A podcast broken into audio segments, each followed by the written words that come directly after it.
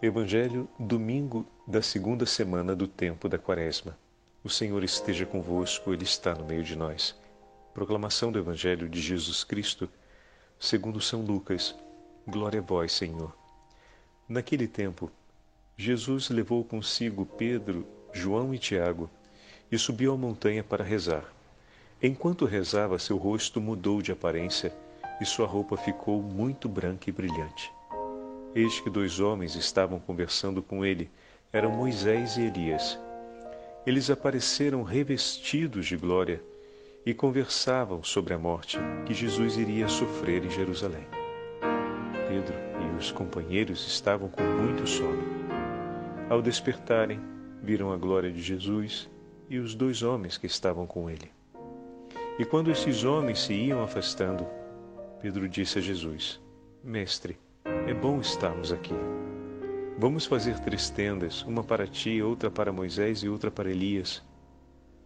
Pedro não sabia o que estava dizendo. Ele estava ainda falando quando apareceu uma nuvem que os cobriu com sua sombra. Os discípulos ficaram com medo ao entrarem dentro da nuvem. Da nuvem, porém, saiu uma voz que dizia: Este é meu filho, o escolhido. Escutai o que ele diz. Enquanto a voz ressoava, Jesus encontrou-se sozinho.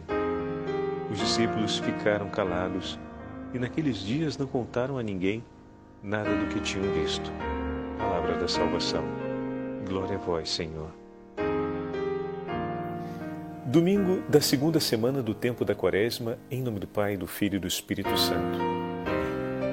Queridos irmãos e irmãs, esse segundo domingo da Quaresma é o domingo em que a igreja ouve a narrativa da transfiguração do Senhor. E esse ano tivemos a oportunidade de ouvir a narrativa do Evangelho de São Lucas. Dentro do itinerário que estamos participando, conseguimos acompanhar ao longo da primeira semana esse insistente chamado do Senhor através da liturgia para que nós possamos ouvir a sua voz e seguir os seus ensinamentos. Ontem ouvíamos o quinto capítulo do Evangelho de Mateus, em que o Senhor nos dizia: Eu, porém, vos digo, amai os vossos inimigos e orai por aqueles que vos perseguem. Isso nós não conseguiremos fazer, como tivemos a chance de partilhar, sem reconhecer a nossa fragilidade, sem cumprirmos um ato como aquele do apóstolo São Pedro no dia da peste milagrosa, reconhecendo a nossa condição e reconhecendo toda a exigência que enfrentamos com o sofrimento da vida e o nosso limite de conseguir mudar essa realidade. Pescaram a noite inteira, não conseguiram achar o peixe, a noite acabou, começou o dia. Não conseguiram mudar essa realidade? Estavam diante do próprio falimento, mas também diante de uma situação irreversível. A noite passou e os peixes não vieram. O Senhor então lhe entrega a sua palavra, dizendo: Vai e lança outra vez a rede, e achareis o peixe. E Pedro ali declara diante do Senhor: Senhor, pescamos a noite inteira, não achamos nada. Mas, por tua palavra, eu irei e a lançarei outra vez. Quando nós ouvimos o que o Senhor ontem nos disse, amai os vossos inimigos e orai por aqueles que vos perseguem. É como se o Senhor estivesse dizendo para Pedro: vai e lança outra vez a rede, porque tenho certeza que ao longo da sua história de vida, por diversas vezes, você já tentou amar aqueles que estavam em uma atitude de inimizade contra ti. Tenho certeza também que já procurou colocar em prática diante daqueles que, pela ruptura da aliança com o Senhor, começaram a lhe perseguir, a lhe perseguir o ser na sua vida causa de sofrimento. E isso talvez não tenha mudado o cenário, ou seja, o tempo se passou e amando-os até agora, eles ainda não se converteram, ainda continuam se dispondo à inimizade e à perseguição. E aí vem o Senhor e nos diz nessa primeira semana da quaresma: vai e ama. Ou seja, Pedro também tinha jogado a rede a noite inteira e não achou. E o Senhor diz: vai e joga. Joga novamente. Joga novamente. Joga mais uma vez. O Senhor está nos pedindo para mais uma vez amarmos, para mais uma vez orarmos. É preciso, para que essa obediência aconteça, que nós tenhamos a mesma atitude do apóstolo e reconheçamos: Senhor, eu já amei e já orei tanto. Mas eu vou novamente porque o Senhor hoje está me dizendo, outra vez, vai. Senhor, eu vou por ti. Eu coloco em tuas mãos o meu cansaço, eu coloco em tuas mãos a minha dificuldade. Senhor, eu vou por ti. Porque o Senhor me disse: eu confio na tua palavra. Senhor, eu quero te obedecer. Senhor, eu não quero me afastar de ti. Oh, meu irmão e minha irmã, com um itinerário como esse na primeira semana, hoje nós chegamos ao Evangelho da Transfiguração. O Senhor, após falar aos seus discípulos a respeito da paixão, da dureza da paixão, o primeiro anúncio da paixão, o Senhor então sobe o monte acompanhado dos três discípulos, Pedro, João e Tiago, e ele vai para se recolher em oração. Os discípulos já sabem que o Senhor se recolhe em oração na companhia do Pai quando sobe a montanha. Jesus está convidando eles para acompanhar um momento de grande intimidade com o Senhor, com o Pai. Está chamando-os para junto de sua intimidade. Era para o coração dos discípulos estar fervoroso de entusiasmo por esse convite. Eu não tenho dúvidas que eles provaram esse fervor pelo convite. Mas acontece que muitas vezes a gente se dispersa. A gente começa a seguir o Senhor com fervor e entusiasmo, mas também para a gente chega o sono. Pode acontecer que durante o tempo em que estamos seguindo o Senhor, o cansaço e o torpor se abata sobre nós. Veja, meus irmãos, na maioria das vezes nós nos dirigimos ao Senhor falando com Ele a respeito do incômodo, da dificuldade ou do sofrimento, é, ou mesmo até da desilusão e do desgosto que tivemos porque rezamos pela conversão de um irmão, amamos aqueles que nos amavam e não vimos o fruto disso. Ou seja, vamos falar com o Senhor a respeito do que ainda não aconteceu na vida do nosso irmão ou daquilo que não está acontecendo. Né?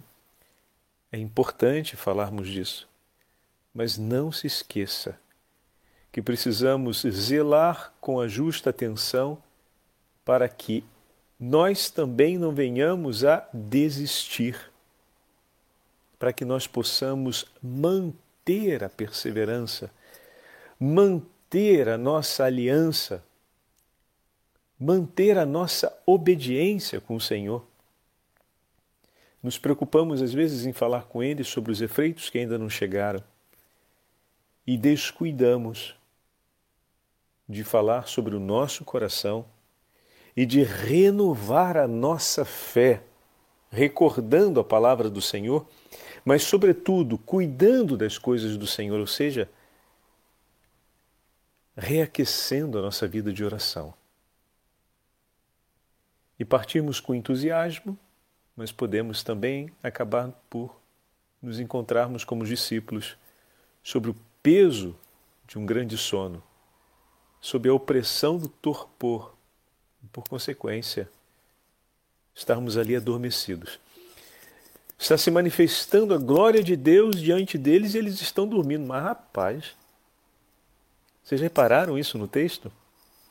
Lucas faz toda a descrição do episódio. Ele subiu a montanha para orar, e enquanto orava, o aspecto de seu rosto se alterou. Imagina, gente, a gente está subindo, né? A gente está entrando no texto, acompanhando os discípulos que sobem com o Senhor. Então a gente está dentro desse entusiasmo. O Senhor, estamos acompanhando o Senhor no momento de intimidade. Enquanto orava, e Lucas vai narrando, o aspecto de seu rosto se alterou, suas vestes se tornaram fulgurantes por sua brancura. Então nós estamos vendo todos os sinais da glória, né? E eis que dois homens conversavam com ele. Entrega para nós, Lucas, a imagem de Moisés e de Elias. A lei e os profetas estão diante do Senhor, que aparecendo envoltos em glória, ainda com maior evidência, Lucas nos fala, falavam de sua partida, que iria se consumar em Jerusalém. Ou seja, Lucas ainda coloca de modo explícito que o tema era um tema de grande relevância. Os sinais da glória de Deus estavam ali explícitos enquanto se falava da paixão. O tema daquele diálogo de intimidade era a paixão. Mas os sinais que acompanhavam aquele diálogo era a glória. Aqui tem uma imagem fortíssima para a gente. Toda vez que nós entramos no tempo da paixão, ou seja, todas as vezes em que abraçamos com Cristo a nossa cruz e vivemos as dores do Calvário em nossa vida,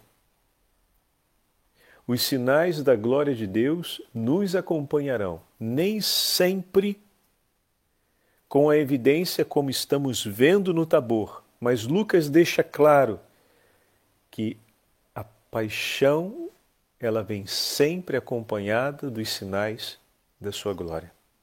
Ali, o Senhor manifesta os sinais da glória enquanto fala na paixão. Enquanto fala da paixão. Então, a exuberância da glória, ela é muito evidente quando o Senhor estiver no alto da cruz. Os sinais da paixão serão mais evidentes, mas a glória estará ali. Não se esqueçam das preces que o Senhor faz, crucificado. Pai, perdoai-lhes, pois eles não sabem o que fazem. Nós ouvimos esse texto esses dias e era de uma comoção enorme. Ouvir os padres da igreja falando a respeito da oração de Jesus no alto da cruz, que é sinal maior da glória de Deus do que a súplica do Senhor por nós, pedindo perdão. Olha a glória ali presente. Aos pés da cruz do Senhor estava a Virgem Maria, que recebia do seu filho crucificado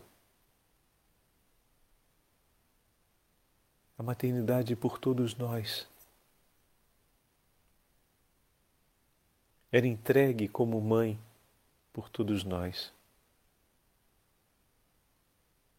É o melhor, era entregue como mãe a todos nós. Olha ali. A glória está sempre presente. Mas naquele momento da cruz são mais evidentes os sinais da paixão. Mas também acompanha ali a misericórdia, a plenitude da misericórdia de Deus se manifestando nas palavras do Filho. O cuidado materno da Virgem Maria sendo entregue de uma forma singular por nós que devemos acompanhar Cristo, crucificados com Ele. Bom, então esses são apenas alguns, né? E poderíamos chegar ao tempo em que falaremos mais intensamente desse tema quando estivermos na Sexta-feira Santa. Mas agora, naquele momento, nós estamos aqui como leitores do Evangelho envolvidos pela por toda a descrição que Lucas nos faz a respeito da paixão. E eis que, versículo 32, Pedro e os companheiros estavam pesados de sono, estavam dormindo. Mas, mas dormindo, dormindo, dormindo, estavam dormindo. Isso tudo acontecendo eles dormindo. Pois é, isso tudo acontecendo eles dormindo. Muitas vezes, durante a nossa vida, Deus manifesta os sinais da sua glória, mas nós estamos sob o peso do torpor. Nós estamos sonolentos. Mas vejam o que acontece. Ao despertarem, Lucas marca o fato de que eles acordam. Em algum momento eles despertam. Poderemos perguntar, mas por que, que Jesus não fez nada? Viu que eles estavam dormindo numa hora dessa? Era para ter acordado todo mundo. Ô, pessoal, vamos acordar, por favor, né? Não, porque a centralidade é o encontro com o Pai. Há de chegar o momento deles. O Senhor não muda aquilo que está fazendo. Ele subiu para estar em intimidade com o Pai, e ali ele se recolhe em intimidade com o Pai por eles também. Ainda que eles não participem naquele momento, o Senhor não dispersa o olhar do seu coração e a atenção de sua alma para o encontro com o Pai e o diálogo com o Pai. Isso é importantíssimo, porque volta aqui o tema da dispersão. Poderíamos tomar, bom, que grande desrespeito ou descuido, ou que atitude leviana dos discípulos de estarem dormindo naquela hora a imperfeição do teu irmão em alguns momentos pode te incomodar, mas para que você não seja, não se perca disperso na violência, na hora de corrigi-los, não perca o foco da relação com Deus. Quantas vezes já falamos isso em uma outra meditação, né? Com a intenção de corrigir nossos irmãos, não nos precavemos de adquirir maior vigor na palavra de Deus é a moderar os nossos, as nossas emoções, os nossos sentimentos em Cristo e com bom propósito de corrigir nossos irmãos, como quando não somos ouvidos ou somos distratados ou desprezados por eles ou desrespeitado até, desrespeitados até por eles. Nós que tínhamos o propósito de corrigi-los, começamos uma briga que se torna uma guerra e nos sentimos com razão de começá-la e com o direito de vencer. E daqui a pouco aquilo que começou como um bom propósito de fazer uma correção ao próximo se torna, termina como sendo uma grande batalha para ver quem faz a ofensa mais violenta para calar o outro mais rápido. Não é verdade? Se nós não moderamos, se nós não preparamos, se nós não zelamos sobre o nosso coração, quando o Senhor inspira nele um bom propósito, e não recolocamos o nosso coração no eixo da caridade, até mesmo começando uma obra de Deus inspirada por Ele, a gente pode, no meio do caminho, se dispersar e terminar num, numa conclusão completamente distinta daquela que foi o propósito que Deus inspirou no nosso coração. Isso é dispersão, isso é o torpor. Não só a atenção em relação à missão em si, que nesse caso, no exemplo que eu estou dando, é ir ao encontro do meu irmão para corrigi-lo, mas a atenção de manter o meu coração no foco, ou seja, em aliança, em intimidade com o Senhor, de maneira que ele não disperse durante todo aquele agir que Deus está me propondo. Isso é muito importante. Então aqui a gente começa a entrar na grande proposta da segunda semana, do, da quaresma. Se na primeira semana fomos chamados à obediência, como tivemos a chance de começar na meditação de hoje a recordar, o segundo passo é que o nosso coração não se disperse, mas possa permanecer ali, atento ao Senhor. Virão os tempos difíceis, se aproximará o período da cruz, não se chegará à glória sem antes passar pela cruz. para que as dores da cruz e do tempo do Calvário na nossa vida não nos leve ao torpor, é preciso, não nos leve à dispersão, é preciso que nós possamos renovar o nosso foco na aliança com Deus. E essa é a semana de reforçarmos essa aliança íntima com o Senhor, percebem? E bom, Jesus não deu um carão neles, não acordou todo mundo, não deu uma bronca. E eis que num determinado momento eles acordam e se dão conta daquilo e veem tudo o que está acontecendo e percebem que algo de grandioso se passa, porque ali estão todos os sinais da glória, né? E quem vendo tal coisa não quer para si e não quer fazer com que aquilo permaneça. E aí Pedro age com um pedido que poderíamos dizer que é justo, só que não é no tempo certo. Como assim, padre, não é no tempo certo? Deus quer que os apóstolos permaneçam na glória, tanto que preparou para eles doze tronos nos céus. Deus quer que eles estejam na glória mas ainda não é o momento. Aqui entra um tema que vai nos acompanhar durante essa segunda semana. Aquela tendência que nós temos de querer fazer com que as coisas aconteçam no nosso tempo e no nosso jeito. Deixa Deus conduzir a tua história. Acolhe, acata, segue. Ele quer que nós estejamos com Ele na glória. Ele já declarou isso e essa é uma verdade irrenunciável. Pedro, quando viu os sinais da glória, quis permanecer ali, mas tinha ainda um caminho a ser feito.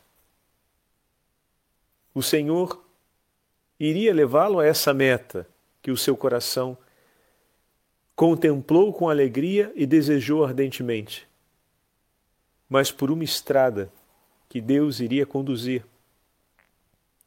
Não foi dado a Pedro o poder de parar o tempo ou de definir ele como seria o desenrolar desse tempo. Isso pertence a Deus. Cabe a Pedro acolher a palavra do Senhor em obediência, segui-lo nesse caminho, renovar o foco, ou seja, renovar sempre a aliança com o Senhor para não cair outra vez em pesado sono e dessa forma, seguindo a Ele, chegar à glória dos céus. Deixa Deus conduzir a sua história de vida e segue Ele. Deixa que Ele vá conduzindo os dias da sua vida e tenha o zelo e a preocupação de a cada dia buscar ouvir a sua voz e renovar o seu foco diariamente, sim, é verdade. Renovar diariamente esse foco.